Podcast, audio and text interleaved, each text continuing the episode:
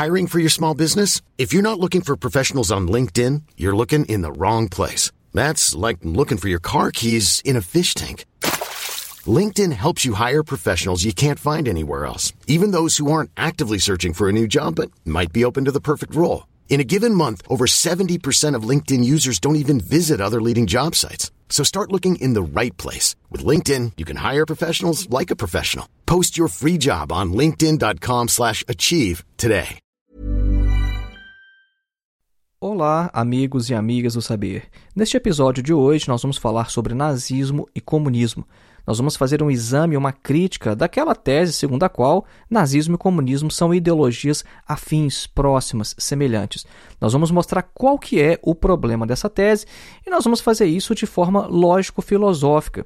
Isso quer dizer, nós vamos mostrar o problema na própria forma do argumento. E nós queremos tratar a questão assim porque uma vez que nós demonstramos que a forma de um argumento ela é falaciosa, ou então o seu próprio conteúdo também é falacioso, né, as chamadas falácias informais, isso derruba o argumento por completo. Não há necessidade de continuar discutindo a questão. Se a gente imaginar o pensamento ou o conhecimento como um prédio, por exemplo, como uma construção, a lógica é o fundamento. Ou seja, se você não tem fundamento, se o fundamento ele não se sustenta, não adianta você construir nada ali por cima. Então a lógica é a própria base. Inclusive a lógica é uma das disciplinas da filosofia.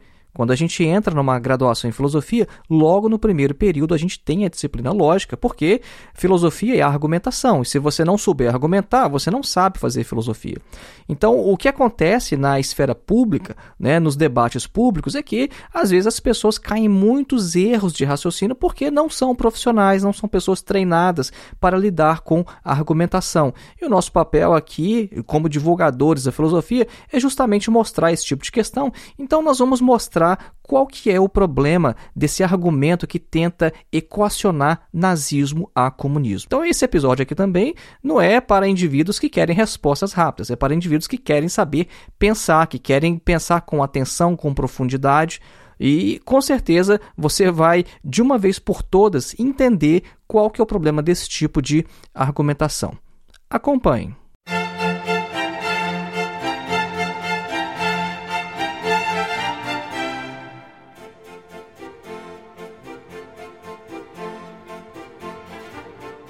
Antes da gente iniciar, dois breves recados. Adquira o nosso livro Duvidar de Tudo: Ensaios de Filosofia e Psicanálise. Você encontra o link para o nosso livro aqui na descrição deste episódio. No momento em que a gente grava este episódio, o nosso livro está na fase de financiamento coletivo.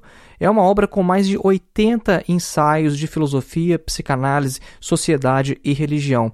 Esse livro é, de certa forma, uma continuação deste projeto que a gente tem aqui com o podcast e com o canal do YouTube. Então, se você acompanha já esse trabalho, você vai gostar também, com certeza, deste livro, porque eh, ele é, na verdade, a base do que a gente faz aqui. Né? Antes da gente gravar episódios ou gravar vídeos no YouTube, o que a gente faz é escrever textos. Né? E você vai ter acesso, então, a um material né, que a gente usa como base para desenvolver todo aqui este trabalho, né? Mas você não vai ter só scripts em mãos, você vai ter de fato textos que vão te apontar diversos caminhos para você aprofundar os seus estudos, aprofundar o seu conhecimento, a sua forma de enxergar a vida. Então garanta já o seu exemplar clicando no link que está na descrição deste episódio. E o nosso segundo recado é sobre o nosso curso de Introdução à Filosofia. Nós temos um curso online com mais de 14 horas de duração. É um curso que, se você comprar com o nosso cupom de desconto, ele sai a menos de 25 reais. Vejam, é uma coisa absurda ter um curso com um conteúdo tão rico, com tantas horas de duração, e você pode comprar por menos de 25 reais com o nosso cupom de desconto. É um curso que tem por objetivo colocar você em contato direto com alguns dos principais textos de toda a história da filosofia. Para mais informações, clique no link que está também na descrição deste episódio ou então lá no nosso site, que é www.filosofiaepsicanalise.org. Bom, no início do episódio nós mencionamos que a nossa análise é lógica filosófica. Né? Nós vamos analisar a forma do argumento através da lógica, nós vamos mostrar por que que quem utiliza esse argumento não está pensando da forma correta. E ninguém tem que aceitar esse tipo de argumento porque é um argumento falacioso. E o que é uma falácia? Uma falácia é um erro de raciocínio. Existem as falácias formais, né, que dizem respeito à forma dos argumentos, e as falácias informais, que vão dizer mais respeito ao conteúdo, à relevância das premissas, etc. Então vamos lá, vamos começar dando passos pequenos para a gente não perder nada no meio do caminho. Bom, primeiro que a lógica. A lógica é uma disciplina da filosofia. Ela foi inaugurada, foi sistematizada por Aristóteles, né, lá na Grécia antiga, e ela continua tendo desenvolvimentos ainda hoje. A lógica é muito importante para absolutamente tudo, né, no que diz respeito à ciência ou à computação, por exemplo. Né? Então, é, todo aluno de computação ele também estuda lógica no primeiro período, porque a lógica é a base também da programação.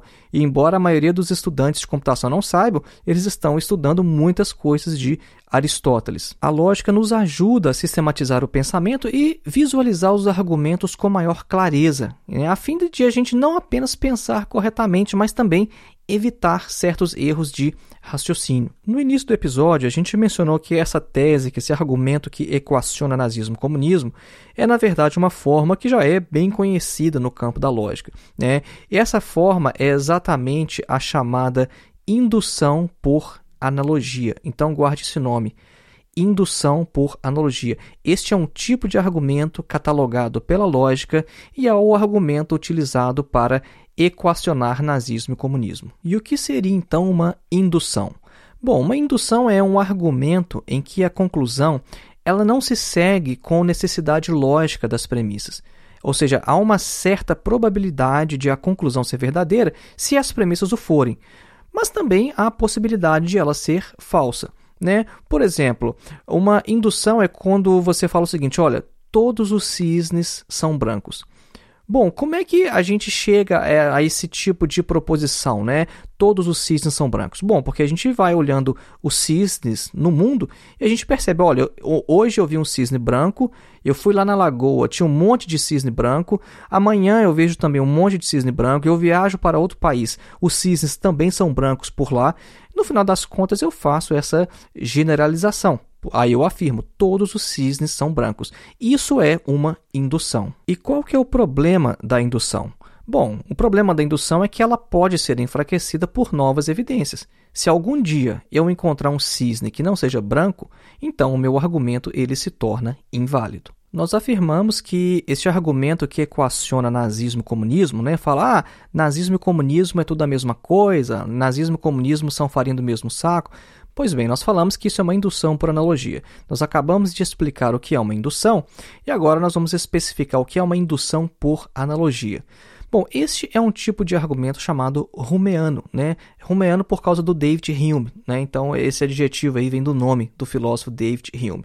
E na indução por analogia, a gente observa que determinado objeto X ele tem as propriedades, vamos supor, é, F1, F2 e F3 e vai até Fn. Né? Essas letras Fs aqui são as propriedades. Né? Então a gente percebe então que esse objeto X ele tem essas propriedades. E aí depois a gente olha um outro objeto, né, o objeto Y, e a gente observa que ele tem também uma propriedade adicional G. Né? Ou seja, ele tem uma propriedade a mais do que o primeiro objeto, que é o x. Então a gente considera que é provável que o objeto x, assim como o y, ele também tenha essa propriedade g.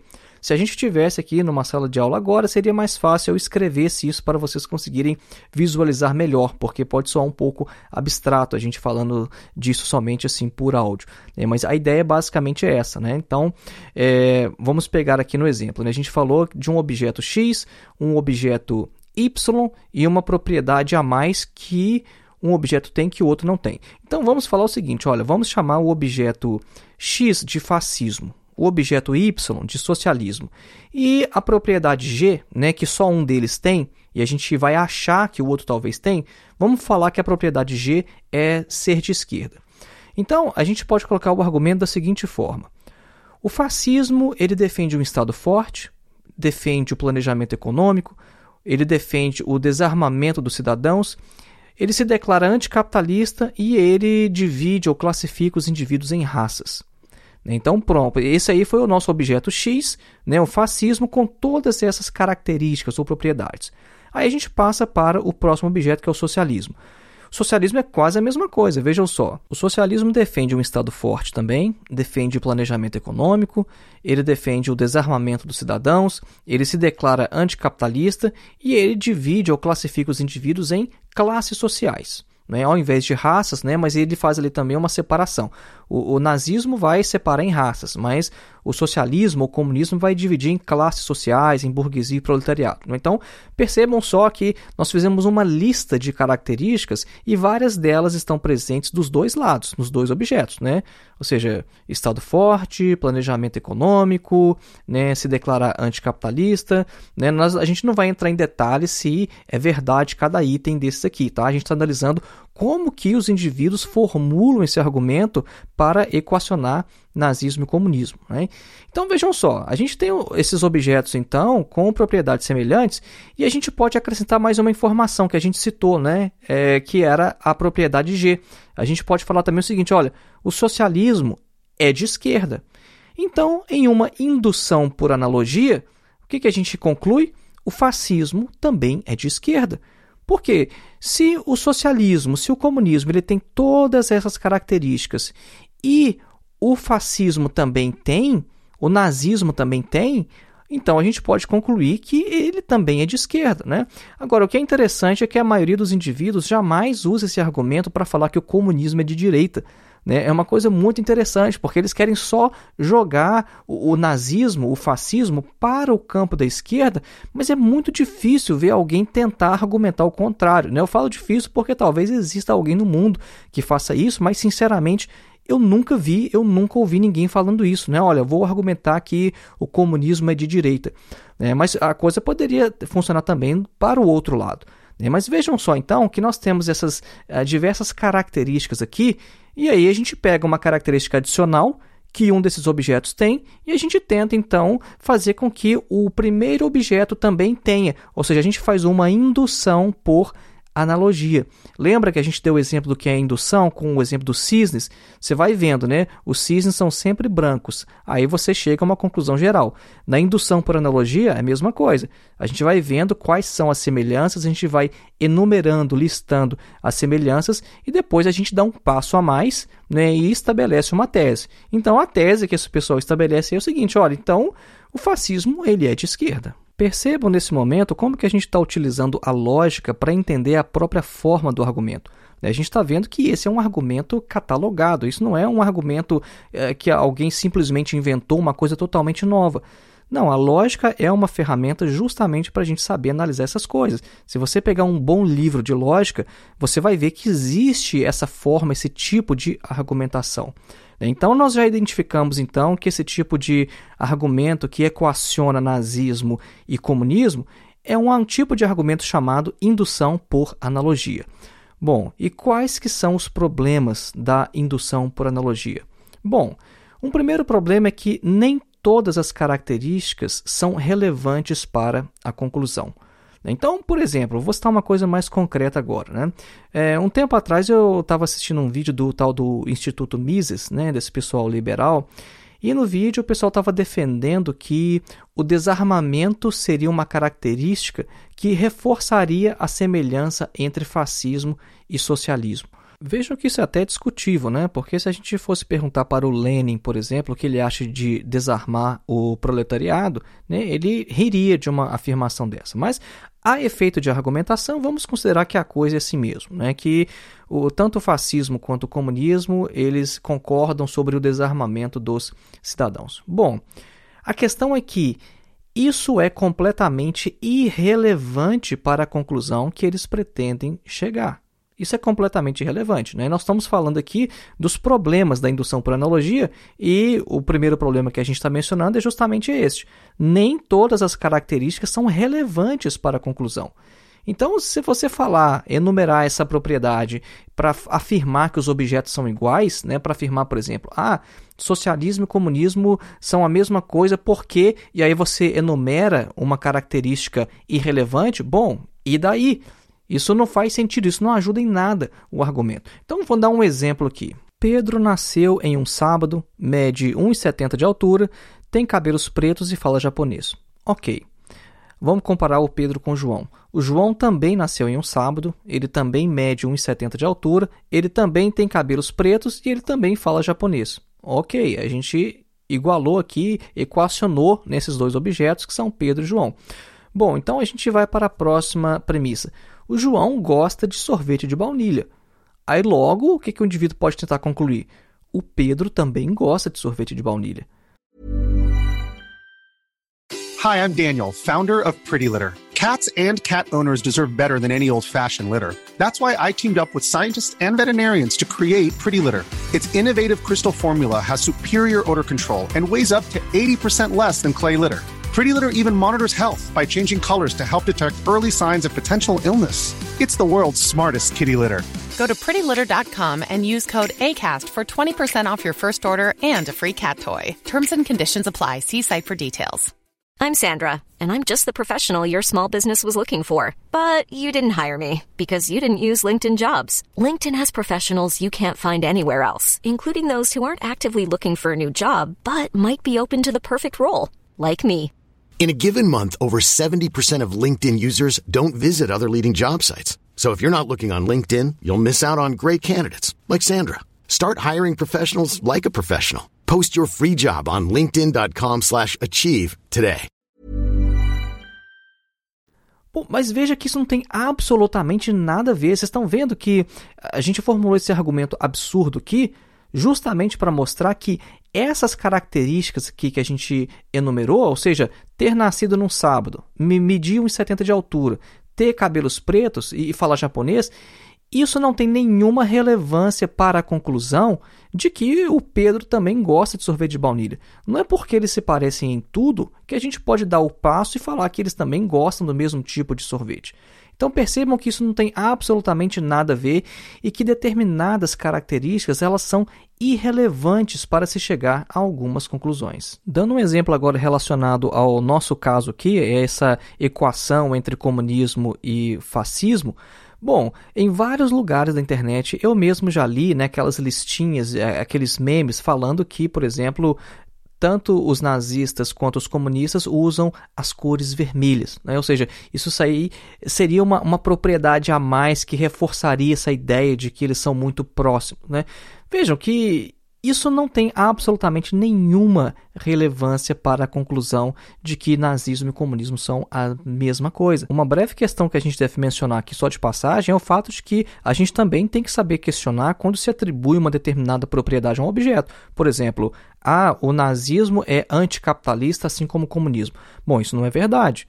Isso não é verdade. Né? Porque não é pelo fato de que Hitler se afirmava anticapitalista que a gente pode confiar na palavra dele e dizer que o nazismo era anticapitalista. Né? E é uma coisa impensável quando você olha para a União Soviética. Né? A gente não vê nenhuma empresa indo lá conversar com Stalin para pedir um apoio ou para né, pedir, olha, Stalin, que tal você agredir o resto da Europa e aí a gente faz negócio e tal uma coisa assim absurda a gente imaginar que os capitalistas teriam ali a mesma proximidade com Stalin do que teriam com Hitler. Então, não é porque um indivíduo ele se autodeclara anticapitalista que a gente vai concordar com ele. Né? Se a gente fosse aplicar esse princípio na vida real, qualquer pessoa que dissesse assim, sou inocente, logo seria. Então você vai acreditar, por que, que você vai duvidar da palavra da pessoa, né? Só porque ela afirmou que é, você vai concordar que ela é? Não, você vai fazer um exame, você vai investigar. É por isso que existem juízes, existem tribunais. Né? A gente não confia no, simplesmente no que uma pessoa afirma sobre ela mesma. Então nós acabamos de ver um dos primeiros problemas da indução por analogia, ou seja, nem todas as características são relevantes para a conclusão. Agora, um segundo problema, tá? E aqui eu vou fazer uma citação do livro de lógica no qual eu estou baseando aqui este episódio. É a questão é a seguinte, olha, Argumentos por analogia, como todos os argumentos indutivos, são vulneráveis à evidência contrária. Se qualquer evidência contrária desfavorável à analogia é suprimida, então o argumento viola a exigência de evidência total e deve ser rejeitado. Evidência contrária a argumentos por analogia geralmente toma a forma de uma desanalogia relevante. Fecha aspas. Eu traduzi isso aqui como ah, uma desanalogia, eu nem sei se essa palavra existe, é porque em inglês, a minha obra está em inglês, ela está relevant disanalogy. O que está dizendo aqui é o seguinte, olha, um argumento por analogia, se ele omitir uma determinada informação que é fundamental para sustentar o argumento, ou seja, se ele pecar por omissão, o argumento tem que ser rejeitado. Porque o argumento ele viola né, o que é chamado de exigência de evidência total. Então eu vou dar um exemplo aqui é, para a gente mostrar como que seria um argumento ele violar essa regra de exigência de evidência total. Então vamos lá, a primeira premissa é o seguinte, olha, Jim Jones era o líder de um movimento religioso que defendia a paz, a fraternidade e um estilo de vida simples e agrário. Ponto. Essa foi a primeira premissa falando do Jim Jones. A segunda premissa: Mahatma Gandhi era o líder de um movimento religioso que defendia a paz, a fraternidade e um estilo de vida simples e agrário.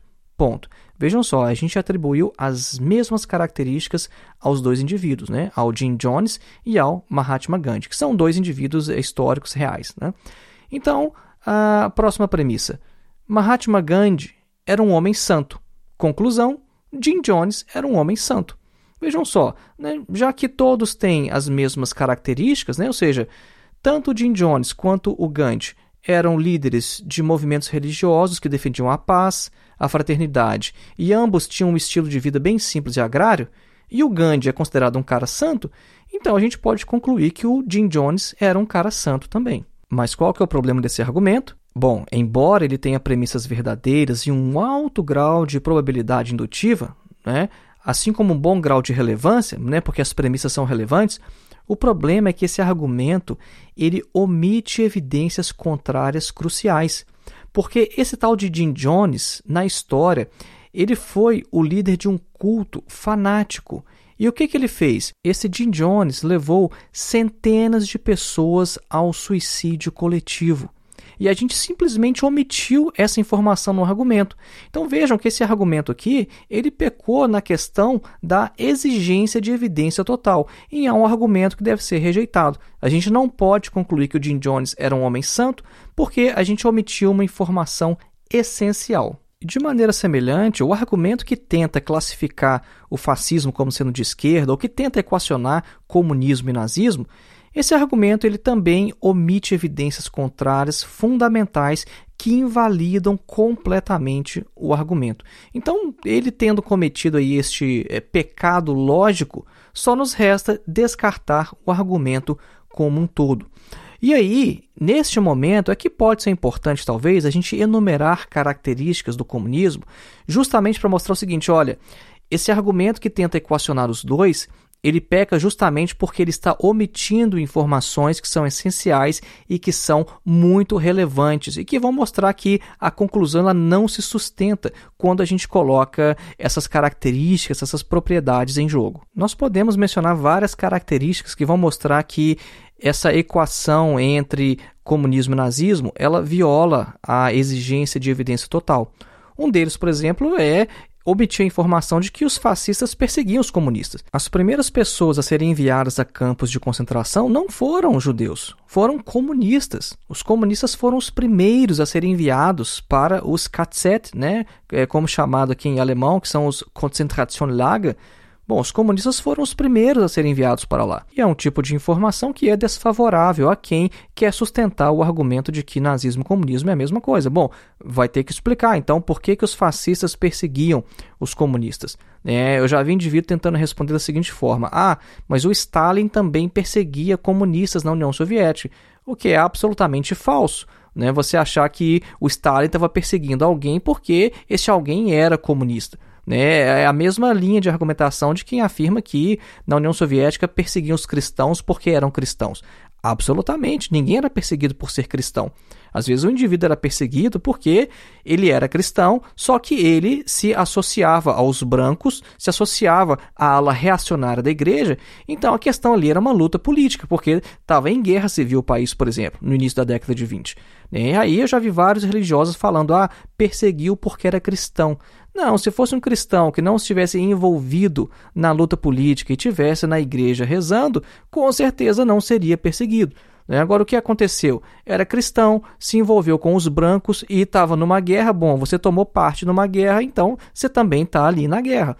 Né? Então, ninguém foi perseguido porque era cristão, da mesma forma que ninguém foi perseguido por ser comunista. Não, porque havia ali disputas ali dentro do, do, governo da União Soviética e, de fato, alguns indivíduos eles acabaram perdendo a disputa, né? Porque quem entra numa disputa está ali para perder ou para ganhar. E eles perderam, estavam do lado que perdeu, mas ninguém foi perseguido por ser comunista. A questão é muito diferente no nazismo. Isso não tem absolutamente nada a ver esse argumento. Né? No nazismo, o indivíduo era perseguido não é porque estava ali numa disputa interna do partido nazista. Não, é porque era inimigo político mesmo, é que representava uma outra visão de mundo. Era perseguido simplesmente pelo fato de ser comunista. Tá? Então, isso aí que os indivíduos omitem essa informação, né? E é uma informação que a gente deve trazer à tona porque vai ser um dos invalidadores do argumento que tenta equacionar comunismo e nazismo. A gente ainda pode citar como exemplo mais uma evidência contrária que é omitida nesse argumento, né? E é o seguinte: é a relação entre capitalismo e fascismo. O fascismo seria, sim, de fato, tão anticapitalista quanto ele se apresentava às vezes? Bom, a gente pode responder isso fazendo a seguinte análise. Primeiro, qual classe social mais se beneficiou com o fascismo? Então vamos lá, vamos pegar números, vamos pegar dados. É, no fascismo italiano, por exemplo, né, os dados revelam que houve literalmente uma transferência de renda da classe trabalhadora e da pequena burguesia para a classe capitalista. De 1927 a 1929, o salário na indústria da Itália caiu 9%, ou seja, o salário caiu 9% entre 27 e 29, e entre 29 e 32, essa queda ela ainda continuou. Todos os índices econômicos subiram, com exceção dos salários que caiu. Então, quando a gente às vezes vê os números, os gráficos, né, acha que, olha, o, o nazismo, o fascismo está fazendo um milagre econômico. Sim, mas para qual classe? Porque os salários caíram. Né? Então, esse é o primeiro ponto. Segundo, houve privatizações em áreas tais como telefonia e seguros, ou seja, oh, privatização, mas eles não são anticapitalistas? Não, houve privatizações. Né? Inclusive na telefonia. Imagina a telefonia logo ali, né, nos seus primeiros anos, nos primórdios, e mesmo assim foi privatizada logo no início do fascismo italiano. Né? Até 1925, de fato, houve uma economia liberal. Só que depois disso houve um controle maior do Estado, mas não uma nacionalização ou então capitalismo de Estado, como alguns gostam de apresentar. É por isso que o Grant certa vez afirmou né, que o que foi nacionalizado foram os prejuízos, não os lucros. Agora vamos ver no fascismo alemão, né, no nazismo, como é que foi a relação entre nazismo e capitalismo? Bom, primeiro ponto: muitos bancos e muitas empresas se beneficiaram com a política de guerra e de armamento dos nazistas. A maioria das empresas aderiu ao fascismo e a resistência era a exceção. Como exemplo, a gente pode citar a Volkswagen. Né? A Volkswagen ela submeteu cerca de 20 mil pessoas a trabalho forçado. E também uma outra empresa metalúrgica, que é a ThyssenKrupp, a ThyssenKrupp a gente vê um, o logo dela praticamente em qualquer elevador no Brasil. É uma empresa alemã muito forte, é muito presente no Brasil também. Bom, a ThyssenKrupp também, ela além dos trabalhadores regulares que ela já tinha, ela forçou mais outros 100 mil trabalhadores a trabalhos forçados, incluindo prisioneiros de campos de concentração. Então aí a gente já pode ver a relação entre empresas e fascismo. Né? Então, segundo ponto agora. Os grandes monopólios e os nazistas, eles não tinham interesses idênticos, mas eles eram convergentes. Ou seja, a gente não está dizendo assim, ah, as empresas tinham o mesmo projeto político que os nazistas. Não é isso que a gente está afirmando. A gente está dizendo que eles tinham interesses convergentes, como, por exemplo, destruição de sindicatos, dos movimentos trabalhadores e lucro com armamento e a restrição de direitos trabalhistas. Bom, os nazistas impuseram tudo isso e isso também era de interesse das empresas. A gente ainda pode mencionar o fato de que os ganhos com ações no ano de 1939 foram quatro vezes maiores do que em 1928.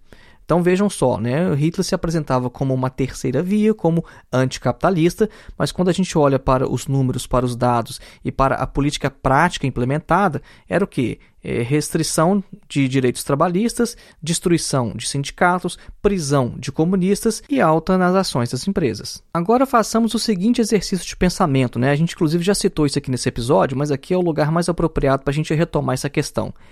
É imaginável, é assim, é possível imaginar esses mesmos capitalistas que lucraram com os regimes fascistas, oferecendo seus serviços ao governo soviético? É possível imaginar grandes bancos fazendo doações ao Partido Bolchevique lá na Rússia em 17, em 20, 24, 30, ou seja, para espalhar as boas novas da Revolução Comunista no restante da Europa? É possível imaginar a Volkswagen chegando lá no Kremlin para oferecer dinheiro para o Partido Bolchevique? Os capitalistas são homens de negócios, eles sabem onde investem o seu dinheiro. Então é óbvio que os capitalistas, a grande indústria, né, o capital financeiro, é óbvio que eles não iriam investir o seu dinheiro na União Soviética, eles não procurariam nenhuma aproximação com o Partido Bolchevique. É, mas o, o, indivíduo perdido na vida, o indivíduo que não entende a questão política muito bem, ele acaba acreditando nisso, ele acaba de fato acreditando que o nazismo, o nazifascismo de forma geral, ele era anticapitalista, que essa seria uma característica comum né, entre o nazismo e o comunismo. Ou seja, comunismo é anticapitalista por definição.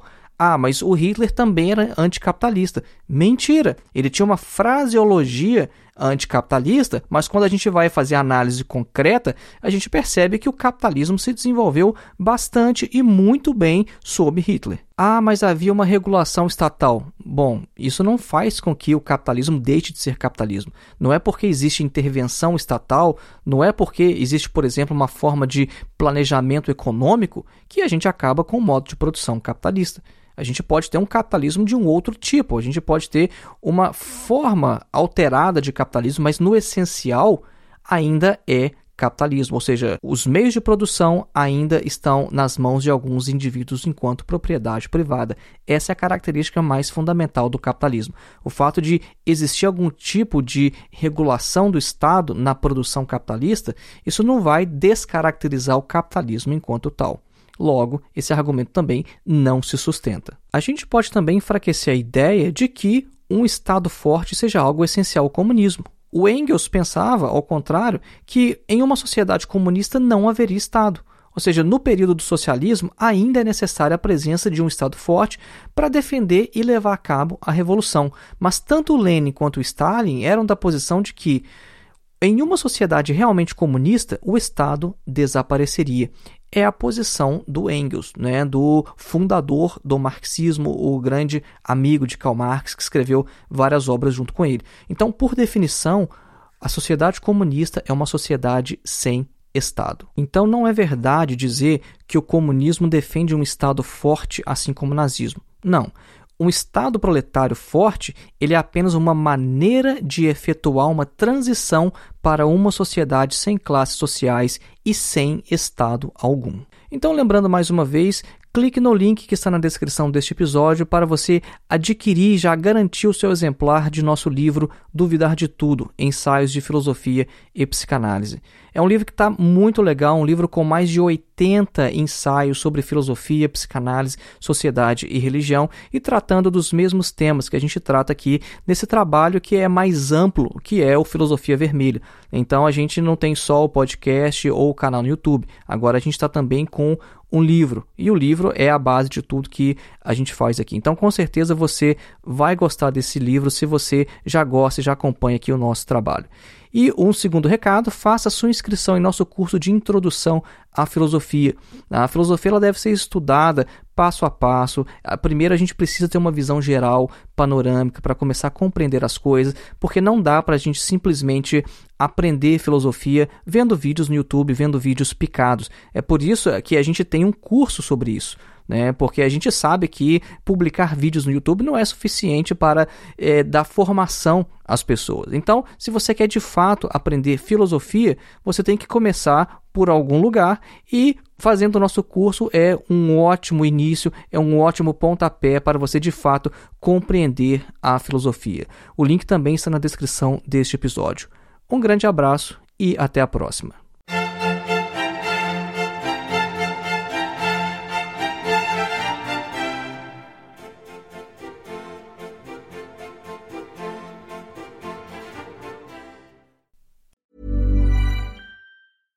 Ever catch yourself eating the same flavorless dinner three days in a row?